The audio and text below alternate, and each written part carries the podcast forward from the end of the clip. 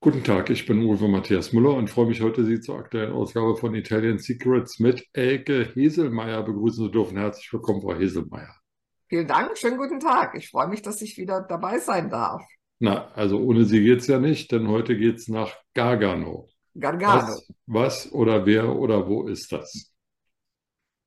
Äh, gute Frage in Italien. Ah, oh. Ja. Ja, ziemlich weit im Süden. Und zwar ist es oder gehört das zu Apulien, zu der Region, die sich ja im Absatz befindet. Und Gargano ist quasi der nördliche Teil von Apulien. Und ganz genau gesagt ist das dieser Sporn, der tatsächlich, das habe ich jetzt auch noch mal nachgelesen, 65 Kilometer in das Adriatische Meer hineinragt. Das war mir so auch nicht bewusst. Und was ich äh, von Ihnen weiß, ist, ist eine Hügelkette oder ein kleines Mittelgebirge. Ja, wir haben da Erhebungen auf 1000, 1055 Meter. Und das fällt aber, dieses Gebirge nach Süden und ich glaube Westen, fällt es richtig schroff ab. Da haben wir also dann wirklich ja allerhöchste Gefahr, wenn man sich da hinbegibt. Da muss man also wirklich aufpassen. Das ist, sieht sehr abenteuerlich aus. Na, zum Wein trinken und den damit verbundenen Gefahren kommen wir ja später noch. Genau. Was kann man denn in Gargano machen, in diesem Gebiet?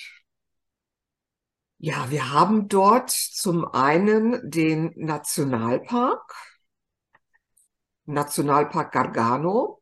Da haben wir eine wahnsinnig interessante Flora und Fauna. Äh, es ist wirklich so, so ein kleines Paradies. Im Moment habe ich so das Gefühl, ich, ich entdecke ständig neue Paradiese. Ich, ich kenne diese Gegenden zwar, aber man nimmt es teilweise auch als selbstverständlich hin. Ja, man war da und es war schön. Aber wenn man dann im Nachhinein nochmal drüber liest, dann wird einem vieles nochmal bewusster und auch klarer. Und gerade dieses Gebiet, das ist wirklich absolut traumhaft. Wir haben da, wie gesagt, diesen Nationalpark. Wir haben ganz, ganz tolle Strände. Und wenn man nicht gerade, wie eigentlich immer in Italien, nicht gerade von Mitte Juli bis Ende August dorthin fährt, dann hat man auch wirklich ein bisschen Ruhe und kann die Seele baumeln lassen, kann einfach die Natur genießen. Da ist zum Beispiel auch ein, ja, eine, eine, ein Reservat, wo eben die Zugvögel auch hingehen, wo die eben sich aufhalten. Also es ist einfach nur traumhaft. Und wer Natur liebt, der darf das auf keinen Fall verpassen.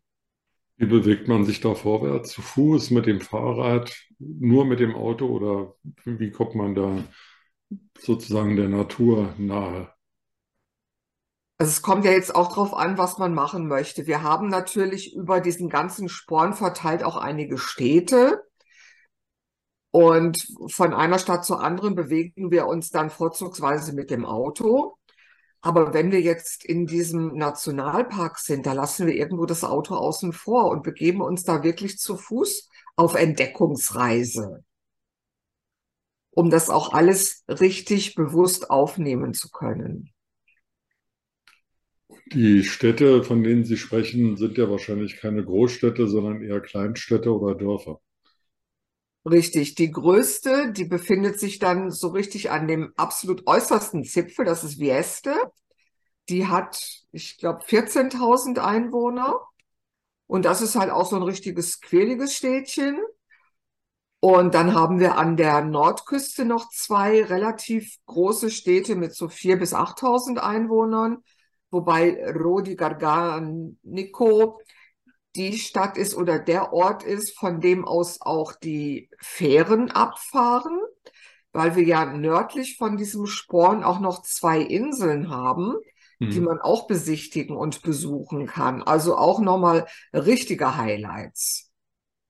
Wie kommen wir eigentlich nach Gargano? Äh, Gargano? Gargano. Nee, Gargano. Gargano. Ja, Äh, ich, bis Rom ich, fliegen und dann oder bis Neapel fliegen oder wie, wie kommen wir dahin? ich habe befürchtet, dass Sie diese Frage stellen. Denn selbst da würde oder auch da würde ich nicht mit dem Auto fahren. Das ist einfach zu weit. Wir haben 1500 Kilometer ungefähr von Frankfurt und das ist dann schon ein ganzes End, ein ganzes End, was man da zu fahren hat. Und ich würde nach Bari fliegen. Ah, Bari, okay. Bari, das, da gibt's auch ganz gute Verbindungen über München. Dann ist man so mit Umsteigen in München, ist man so innerhalb von vier bis fünf Stunden in Bari. Dort nimmt man ein Mietauto und fährt dann die circa 150 Kilometer Richtung Norden. Okay. Und da ist man dann natürlich, wenn man das Mietauto dabei hat, schon wieder ein bisschen unabhängiger und kann hier mal einen Ausflug machen, da mal hinfahren und einfach auch hinfahren, wo, wo einen die Nase hinführt, wo man meint, auch da könnte es interessant sein. Einfach mal so aufs Geradewohl los, ohne Plan. Also dann haben wir auf der einen Seite den, den Nationalpark mit dem Zugvögelparadies und vielen anderen Naturschätzen. Wir haben die Städte, ein paar tausend Einwohner bis 14.000 Einwohner, quirlig, wie Sie sie beschreiben. Wir haben die schroffe Küste, aus der sich das kleine Gebirge erhebt. Strände, Mhm. gibt es da auch Strände? Kann man da auch baden? Ja, sehr tolle Strände, traumhafte Strände. Muss man einfach, und das Wasser ist dort auch wirklich kristallklar. Also das ist, wie ich eingangs schon sagte, ein richtiges Paradies. Also da kann man dann so eine richtig schöne Mischung machen.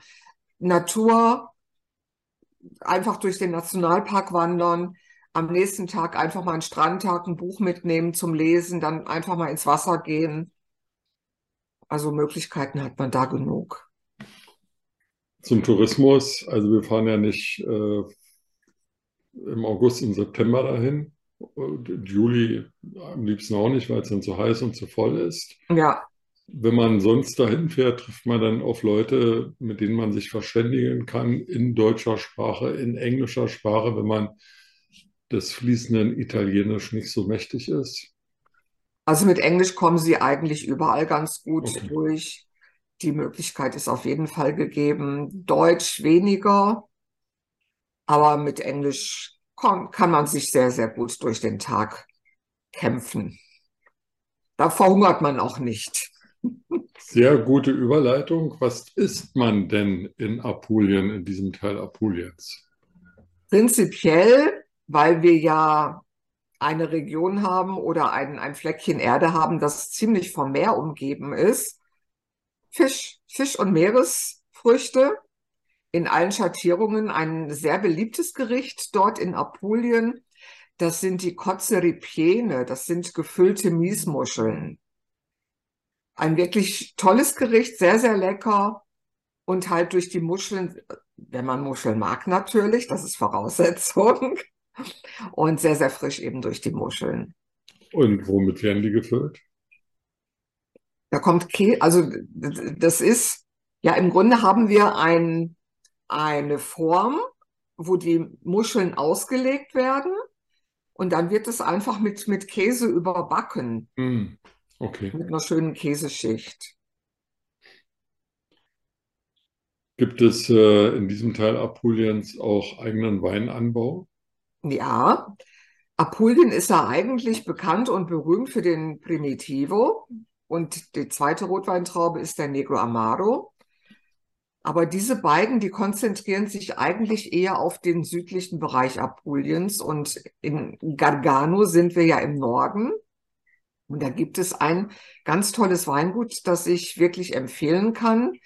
Die habe ich jetzt auch, als ich vor zehn Tagen in Bologna auf der Slow Wine war, wieder gesehen und habe mich noch mal ein bisschen intensiver mit ihnen unterhalten. Da haben wir dann zwei Rotweintrauben, die dort angebaut werden. Das eine ist Malvasia Nera. Malvasia kennen viele vielleicht als Weißweintraube, aber es gibt auch das Pendant dazu, eben Malvasia Nera, auch eine sehr aromatische Traube. Und dann haben wir noch die Nero di Troia.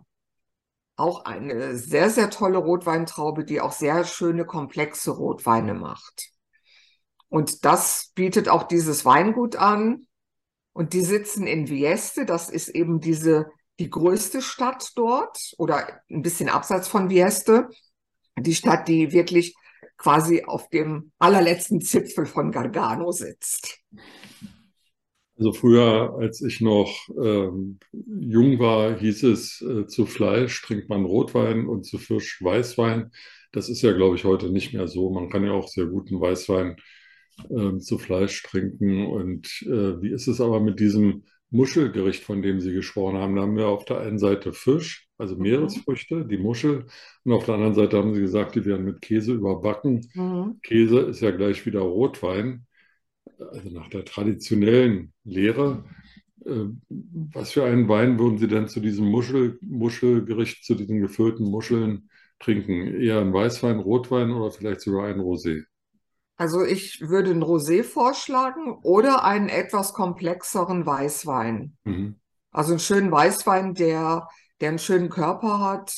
Also jetzt nicht sowas wie Lugana, der ja wirklich durch seine Frische einfach besticht. Ja, der, der ist einfach ein, ein toller, frischer Weißwein, den man auch jung trinkt, den man auch ohne Essen durchaus auf Balkon und Terrasse genießen kann. Also den würde ich dazu jetzt nicht nehmen, auch gerade wegen des Käses. Aber einen schöneren Weißwein, der ein bisschen komplexer ist, der passt durchaus. Oder einen leichteren roten. Na Mensch, Frau Heselmeier, dann geht es jetzt auf zum Markt, ein paar Muscheln kaufen. Gibt es jetzt Muscheln? Ist jetzt Muschelmonat? Weiß ich gar nicht. Ich glaube, ja, doch, ich glaube schon. Okay. Die Monate mit R, glaube ich, da darf man Muscheln. Weil in den anderen soll man sie nicht, weil dann die kleinen Muscheln da sind und dann würde man die abtöten. Ah ja. Okay. Die sollen erstmal die Chance haben zu wachsen. Genau. Wir wachsen auch noch mit Italian Secrets und Elke Heselmeier von Porter-Wagner. Frau Heselmeier, ich danke Ihnen für heute. Ich danke auch. Gute Zeit. A presto. Bis ciao, dann. ciao. ciao.